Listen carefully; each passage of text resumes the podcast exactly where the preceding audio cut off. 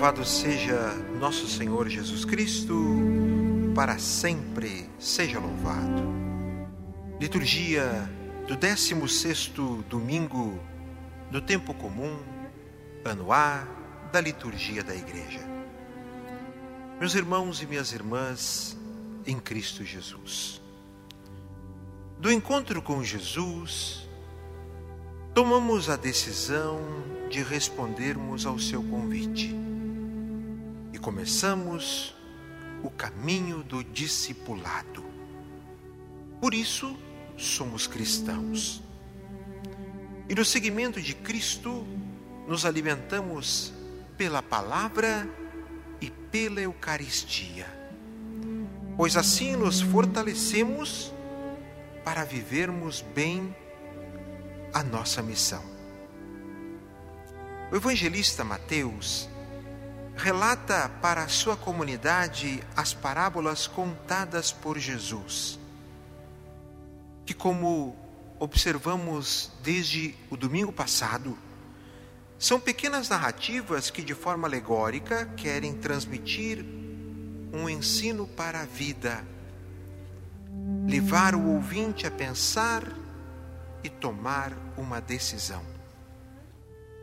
O evangelista Mateus, como um verdadeiro pastor, preocupado com a sua comunidade, procura através das parábolas contadas por Jesus exortar, ensinar, animar, fortalecer a fé das pessoas a quem o Evangelho se destina.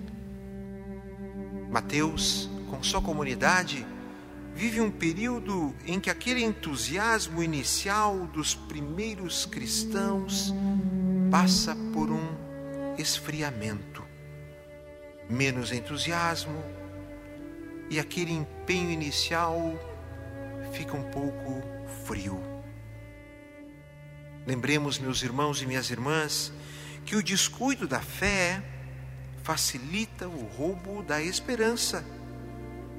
E não só isso, quando nossa fé não é cultivada com seriedade, com alegria, nós podemos cair no que se chama a tibieza. Sim, tibieza. O que significa tibieza? Significa a frieza, a apatia, o desânimo, a insatisfação com Deus e insatisfação conosco. A falta de estímulos para a oração diária, por exemplo. E mais, até mesmo a falta de forças para tomarmos decisões na vida. Uma alma tíbia que sofre de tibieza é uma alma morna, fraca, preguiçosa, desanimada e sem fervor. Esta verdadeira doença, poderíamos assim dizer, traz sérias consequências, não só para a nossa vida espiritual, mas para todas as realidades da nossa existência. Ela é consequência do pecado e desenvolve-se com facilidade quando nós não somos assim muito amigos das renúncias, das orações, dos sacrifícios, quando deixamos a nossa vida correr por um certo desregramento. Assim, recontando as parábolas do reino, Mateus reaquece o coração dos cristãos que lhe foram confiados e reaquece os nossos corações hoje, pois nós somos cristãos inseridos nesse tempo que se chama hoje e um tempo marcado por tantas perguntas e incertezas. Mas, como cristãos que somos, temos uma certeza que é intocável: Jesus Cristo é Senhor e fiéis ao seu amor, nós somos capazes de enfrentar as mais diversas situações. As parábolas que ouvimos, a saber, a parábola do joio e do trigo, que crescem juntos, mas que cada um tem um fim diferente. A parábola da semente de mostarda, que na sua pequenez tem um maravilhoso potencial de ser, um potencial de vida.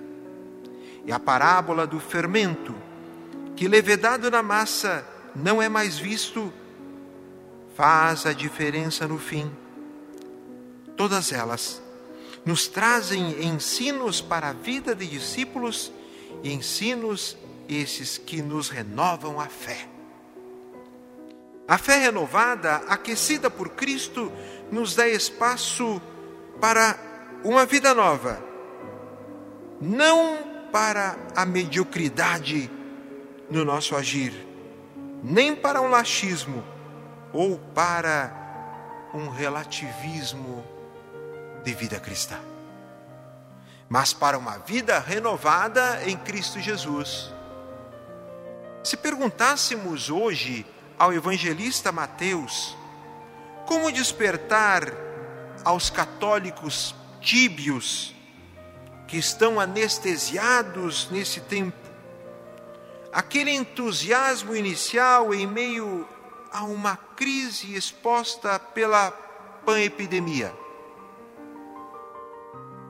Olhando para os escritos de Mateus, desse grande evangelista, é preciso aprendermos com ele a termos um olhar de fé e de fé em Jesus, partindo das parábolas. Primeiro, um olhar de fé para o futuro. Na parábola do joio e do trigo, que juntos crescem, percebemos que no fim haverá uma colheita. Então, o nosso olhar de fé para o futuro é um olhar que vislumbra o fim. Que não arrancar o joio agora? Mateus lembra aos cristãos da sua comunidade e lembra hoje a todos nós que haverá um juízo futuro realizado por Deus. Os símbolos utilizados: o joio queimado no fogo, a fornalha ardente, o choro, o ranger de dentes. Destina-se a mostrar aos cristãos e a nós que precisamos repensar a forma de vida o jeito que vivemos. E sempre precisamos voltar à fidelidade ao Evangelho de Cristo Jesus. Mas há algo que vem depois do juízo e que deve nos mover à perseverança, que é a vida eterna. O objetivo de Mateus não é colocar medo, não, mas nos lembrar que a felicidade eterna é a nossa meta e que antes de chegarmos lá, seremos julgados. A vida eterna já é vivida aqui no presente porque somos cidadãos dos céus. E a feliz eternidade é o nosso fim.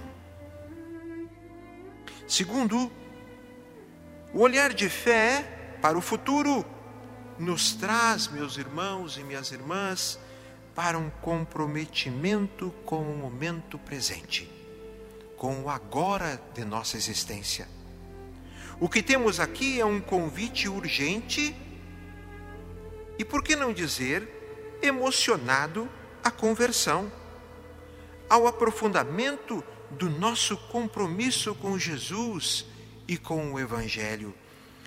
Muitas pessoas não gostam dessa palavra compromisso, se assustam com isso, fogem do compromisso. Mas é preciso nós pensarmos Deus é profundamente comprometido conosco. Por quê? Porque nos ama. Por que nós haveremos de fugir de um comprometimento com aquele que mais nos ama e que deu a vida para nos salvar? A parábola do reino dos céus, como uma semente de mostarda que o homem pega e semeia no seu campo, nos mostra a beleza deste amor que Deus tem por nós que age dessa forma. embora ela seja a menor de todas as sementes. Quando cresce, fica maior do que todas as outras plantas torna-se uma árvore de modo que os pássaros vêm e fazem ninhos em seus ramos.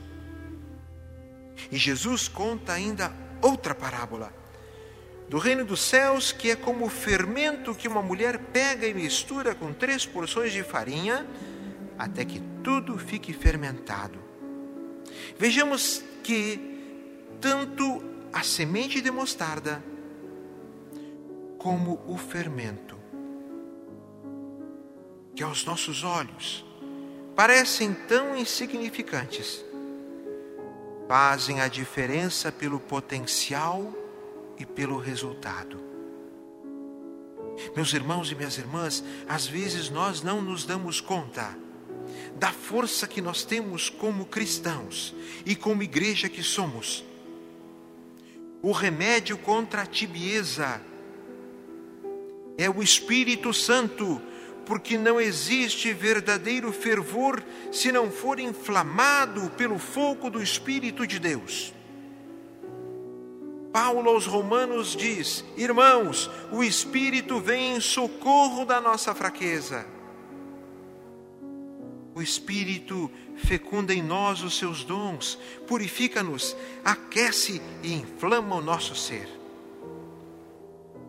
Quando nos damos conta da nossa condição de cristãos, quando nós percebemos que fomos mergulhados no mistério de Cristo, que fomos ungidos, que fomos lavados pelo sangue redentor de nosso Senhor, com um verdadeiro fervor, nós somos capazes de contagiar as pessoas com o nosso testemunho, tantas vezes silencioso.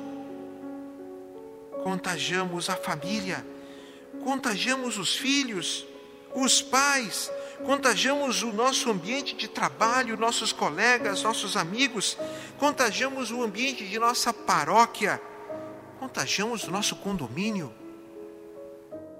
com o Evangelho de Cristo. Por fim, é preciso, meus irmãos e minhas irmãs, olhar para o passado, contemplando a ação misericordiosa de Deus. Como diz a primeira leitura do livro da sabedoria, não há além de ti outro Deus que cuide de todas as coisas, e a quem devas mostrar que teu julgamento não foi injusto. A tua força é princípio da tua justiça, e o teu domínio sobre todos te faz para com todos indulgente. Assim procedendo, ensinaste ao teu povo que o justo deve ser humano, e a teus filhos deste a confortadora esperança de que concedes o perdão aos pecadores. Meus irmãos e minhas irmãs, olhemos para o passado, contemplemos a história pessoal de vida, a história pessoal de cada um de nós olhemos com olhos de misericórdia para nós mesmos, porque Deus olha para nós com olhos misericordiosos.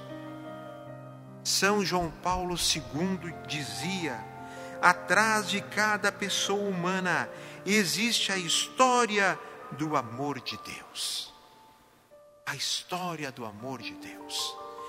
Nada de tibieza, nada de desânimo, nada de apatia, de frieza, de insatisfação com Deus, mas entreguemos o nosso coração, a nossa vida verdadeiramente a Deus, porque porque em nós foi colocada a palavra de Deus em nosso coração, como fermento, como semente não nos deixemos levar, meus irmãos,